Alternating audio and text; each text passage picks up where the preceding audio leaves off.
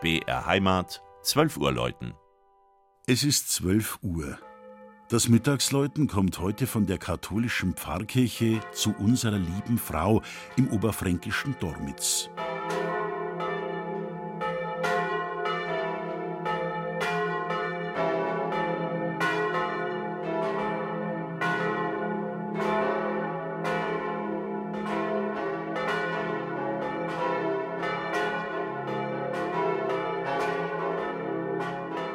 Lange hat es gedauert, bis das 2200 Einwohner-Dorf in der Metropolregion Nürnberg 1937 endlich eine eigene Pfarrei bekam.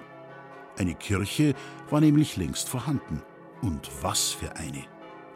Sie ist um das Jahr 1400 entstanden und war von Beginn an von einer bis zu vier Meter hohen Mauer mit drei Ecktürmen umgeben. Doch während die Wehranlage im 19. Jahrhundert fast vollständig eingerissen wurde, hat die gotische Kirche ihr Erscheinungsbild bis heute nur leicht verändert. Freilich hielt im Innern der Barock Einzug, doch mit Glück und Verstand blieb ein schönes Sammelsurium wertvoller spätgotischer Kunstwerke erhalten. Darunter auch solche, die Veit Stoß und Hilmann Riemenschneider zugeschrieben werden. Etwa eine Lindenholzplastik der Anna Selbdritt oder ein Marienrelief. Die auffälligste Veränderung der Dormitzer Kirche war die Erhöhung des Spitzhelmturmes um ein fünftes Geschoss, das mit einem Turmkranz versehen wurde. Auch die Empore sowie die beiden achtseitigen Wendeltreppentürmchen, die zur Empore und zur Schatzkammer führen, entstanden in dieser Zeit.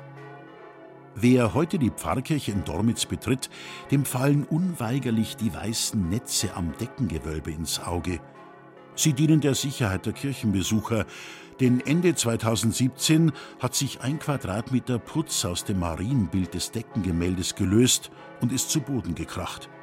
Zum Glück ohne dass jemand verletzt wurde. Die 300 Jahre alte Dachkonstruktion soll nun grundlegend saniert werden. Im Turm der Pfarrkirche zu unserer lieben Frau in Dormitz hängen insgesamt fünf Glocken. Alle zusammen ertönen sie an Sonn- und Feiertagen und ganz bestimmt zur Kirchweih, die in Dormitz alljährlich am ersten Sonntag im August gefeiert wird. Das Mittagsläuten aus Dormitz von Regina Vandal. Gelesen hat Christian Jungwirth.